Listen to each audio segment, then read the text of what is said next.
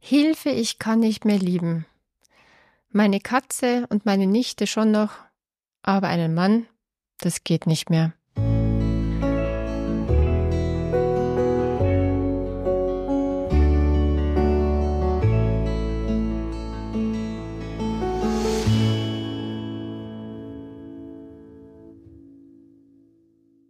Hallo und herzlich willkommen beim Lichtfinder Lebensfreude Podcast, dem Podcast mit der Magie der Worte. Für mehr Wohlfühl in deinem Leben und in deinen Beziehungen.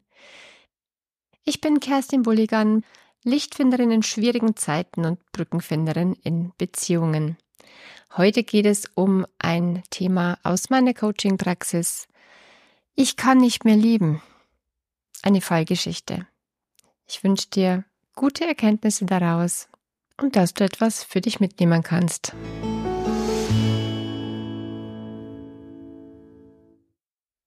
Ich habe ja in meiner Praxis für Psychotherapie, Coaching und Beratung einen Themenschwerpunkt rund um Beziehungsprobleme und Beziehungsfähigkeiten. Ein durchaus häufiges Phänomen ist dabei die Klage, ich kann nicht mehr lieben. Ich fühle keine Verliebtheit und auch keine Liebe mehr zum Kind, ja, zu einem Tier, das geht, doch nicht zu einem anderen Mann, zu einer anderen Frau. Meist betrifft es Menschen mittleren Alters, die Trennung und Verlust erlebt haben. Wichtiger Hinweis, all meine Fallgeschichten sind verfremdet, sodass kein Rückschluss auf echte Klienten möglich ist. Ja, kaum mehr Liebe zu fühlen oder sogar gar keine Liebe mehr zu fühlen, ist ein Thema, das Menschen ab der Mitte des Lebens häufiger haben. Sie fühlen sich wie abgestorben oder mit einer Mauer ums Herz herum. Es will einfach kein Glücksgefühl oder Liebesgefühl mehr aufkommen. Elvira, 52 Jahre alt, ist immer noch eine attraktive Frau. Sie steht mitten im Leben und sie macht auf mich den Eindruck einer starken, unabhängigen Frau.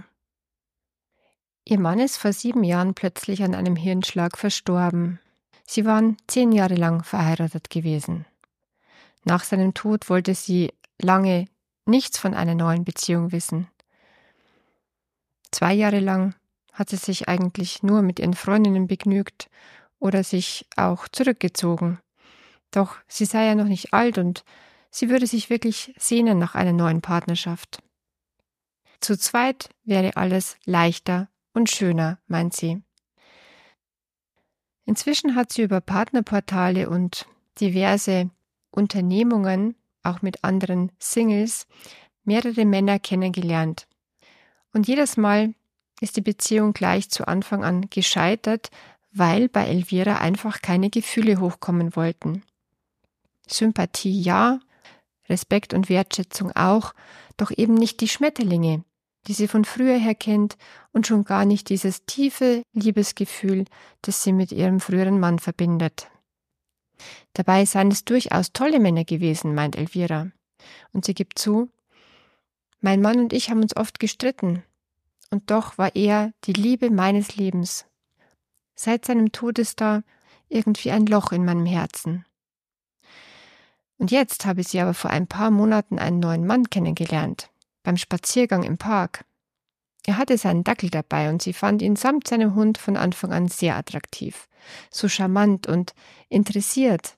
Da war sofort ein Draht zueinander. Und seitdem treffen sie sich regelmäßig und hätten zusammen Spaß bei allen Unternehmungen. Doch dieses Kribbeln im Bauch, das käme einfach nicht mehr. Dabei gehört es doch dazu, oder? Sex sei für sie auch nicht vorstellbar ohne ein Gefühl von echter Liebe.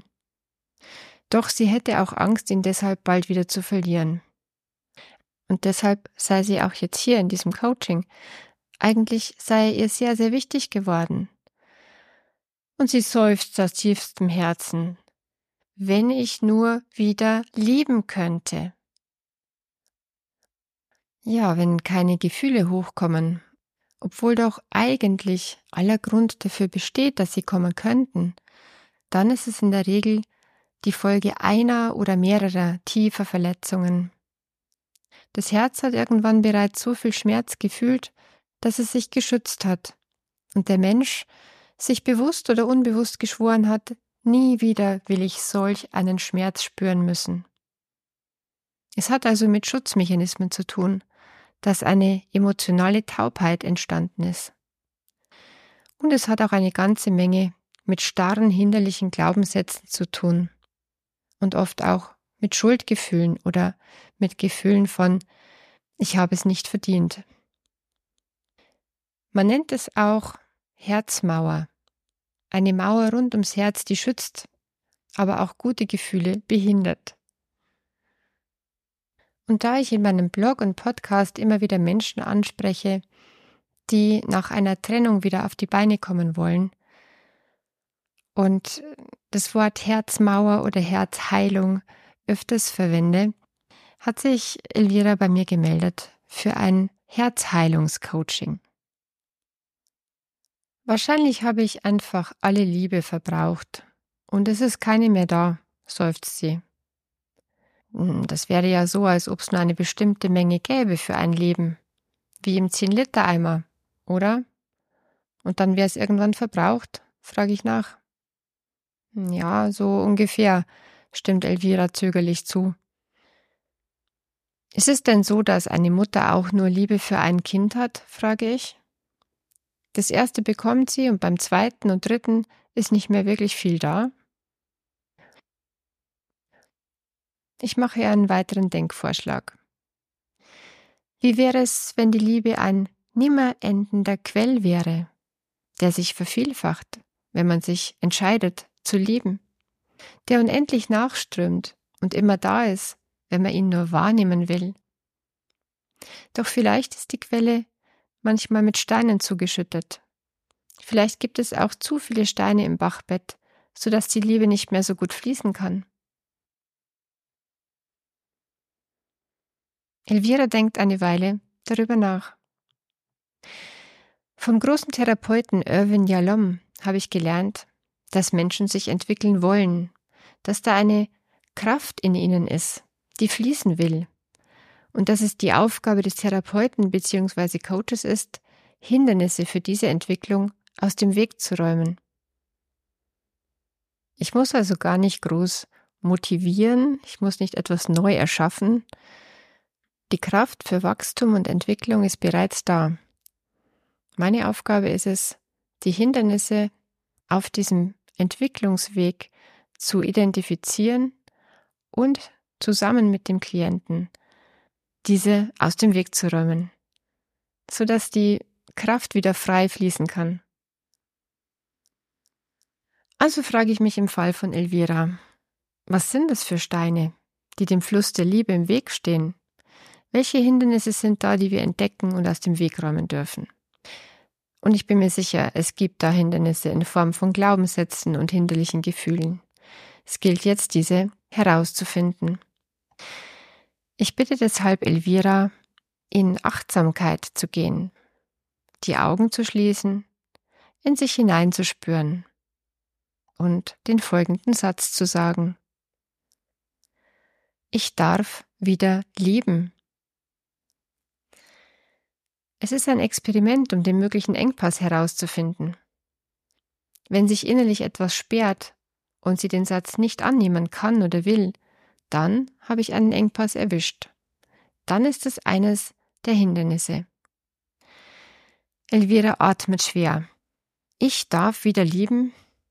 Sie reißt die Augen auf. Nein, sie wird laut und verzweifelt. Das darf ich nicht. Das wäre doch Verrat. Ich habe meinem Mann damals Liebe geschworen. Und es gibt nur eine wahre Liebe im Leben, auch wenn unsere Ehe vielleicht nicht die beste war. Ich könnte niemals jemanden anderen wieder so lieben. Okay, das waren schon ein paar Steine und Hindernisse. Der Glaubenssatz, es gibt nur eine wahre Liebe. Schuldgefühle dem verstorbenen Ehemann gegenüber, wenn sie ihn vielleicht eines Tages wiedersehen würde.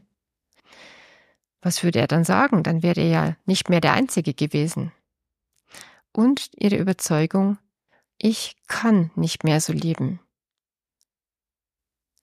Im Laufe unseres Coachings finden wir weitere Steine und Hindernisse, weitere bisher unbewusste Glaubenssätze von Elvira kommen zum Vorschein. Ich darf nicht glücklicher werden als meine Mutter, kommt daraus.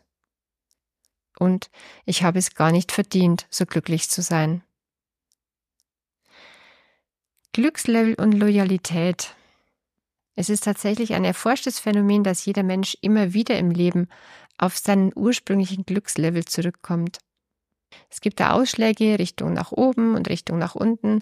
Ein riesiger Ausschlag wäre zum Beispiel ein Lottogewinn oder ein größerer ist eine bestandene Prüfung oder ein ziemlich großer kann eine Hochzeit sein, wo kurz zuvor das Glücksgefühl enorm ansteigt und sich danach wieder einpendelt auf ein bestimmtes bekanntes Maß oder eher darunter fällt. Dieser Glückslevel orientiert sich oft an dem eines Elternteils. Aus Loyalität diesem Elternteil gegenüber ist sozusagen ein stiller Schwur vorhanden, sich nicht über die eigenen Eltern zu stellen, um diesen weiterhin treu verbunden zu sein. Übrigens auch sogar über den Tod hinaus, um dazuzugehören. Oder aber ganz gegenteilig könnte auch die Ursache sein, die Überzeugung, ich darf nicht glücklich sein, sonst würde ich meinen Eltern damit vermitteln, sie hätten alles richtig gemacht also quasi aus Protest unglücklich. Das gibt es auch. Derartige Verknüpfungen gehören zu den Banden, die definitiv hinderlich sind für die eigene Entwicklung. Bande wie diese können getrennt werden. Und zwar ganz wichtig, ohne die Liebe der Eltern zu verlieren bzw. ohne die Beziehung deshalb aufgeben zu müssen. In Elviras Fall brauchen wir jetzt erstmal Trauerarbeit und wenden uns ihrer Beziehung zu ihrem verstorbenen Ehemann zu. Die Beziehung zum Verstorbenen will gewürdigt werden. Es braucht dafür Empathie, dass sie ihn verloren hat. Empathie für den Verlust, den sie erlitten hat. Und eine Würdigung von allem, was er für sie war und vielleicht immer noch ist. Mit Hilfe von visualisierten Bildern und Dialogen kommt es dann zu der entscheidenden Aussprache zwischen Elvira und ihrem verstorbenen Ehemann, bis sie sich schließlich seine Erlaubnis abholt, wieder lieben zu dürfen. Und sie lässt ihn gehen. Es fließen Tränen der Erleichterung, der Weg ist nun wirklich frei für einen Neuanfang. Wir können Bande durchtrennen, die nicht länger gut tun. Wir dürfen Bande behalten, die wichtig sind.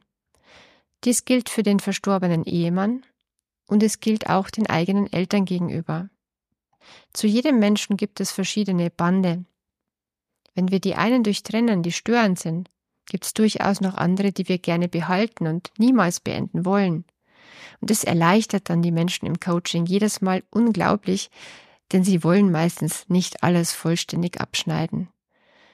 Im Gegenteil, dieser Mensch ist immer noch wichtig und sie wollen definitiv dran festhalten auf eben irgendeine Art und Weise.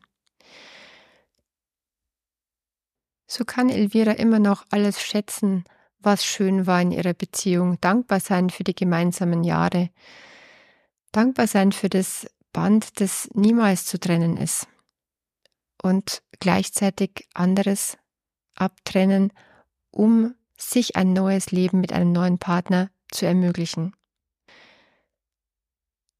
Das andere bremsende Band in Elviras Fall ist das stillschweigende Versprechen an die Mutter. Das Versprechen, nicht glücklicher zu werden, als die Mutter es war oder ist. Elviras Vater ist damals früh gestorben und die Mutter hatte danach nie wieder einen neuen Mann, eine neue Beziehung. Auch hier helfe ich der Klientin, Bande zur Mutter zu durchtrennen, die das eigene Glück verhindern. Andere gute Bande dagegen dürfen bleiben. Und ja, jetzt dürfen wir neue Überzeugungen schaffen. Überzeugungen, die hilfreich sind. Zum Beispiel, ich lebe mein Leben. Ich lebe mein Leben und es ist genügend Liebe da, denn die Liebe ist ein ewig sprudelnder Quell. Wichtig ist dabei, es geht gar nicht um die Unfähigkeit, Liebe zu fühlen. Es geht nicht darum, eine neue Fähigkeit zu erschaffen. Denn die Fähigkeit, Liebe zu fühlen, ist definitiv vorhanden. Sie ist nur verschüttet. Stattdessen geht es darum, feste, starre Überzeugungen, die wie schwere Felsbrocken im Flussbett liegen, aufzulösen und die bisher den Fluss guter Gefühle behindert haben. Es geht dabei oft um Schuldgefühle und Ich bin Überzeugungen, die wir anschauen und aus dem Weg räumen dürfen. Und ganz viel geht es beim Ausräumen von Hindernissen um Erlaubnis. Meistens würden wir uns am liebsten die Erlaubnis irgendwo abholen, etwas zu dürfen, so wie brave Kinder, die erst auf das Ja der Eltern warten, bis sie dann erleichtert sind und loslegen können. Manchmal ist es im Coaching oder in der Therapie hilfreich, so wie bei Elvira, dass wir uns von einem wichtigen, geliebten Menschen die Erlaubnis holen, wieder frei oder glücklich sein zu dürfen.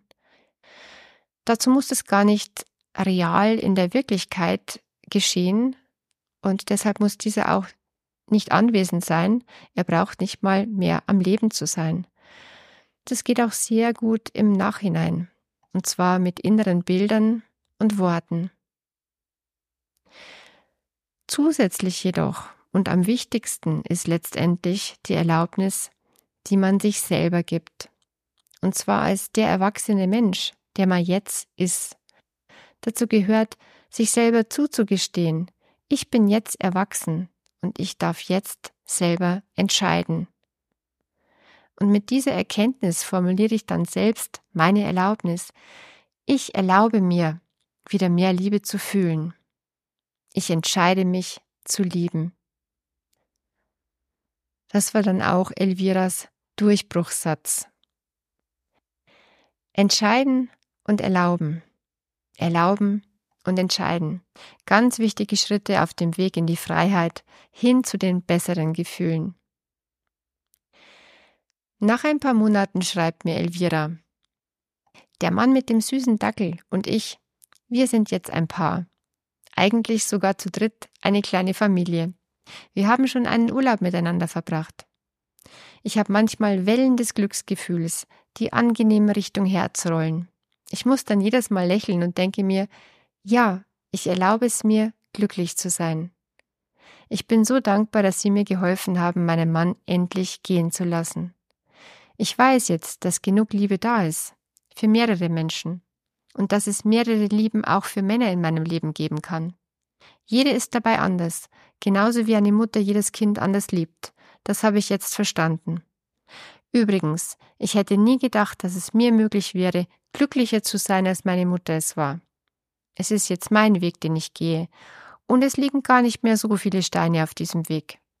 Das Schöne ist, ich weiß, ich kann Steine wegräumen, und wenn ich dabei Hilfe brauche, melde ich mich gerne wieder bei Ihnen.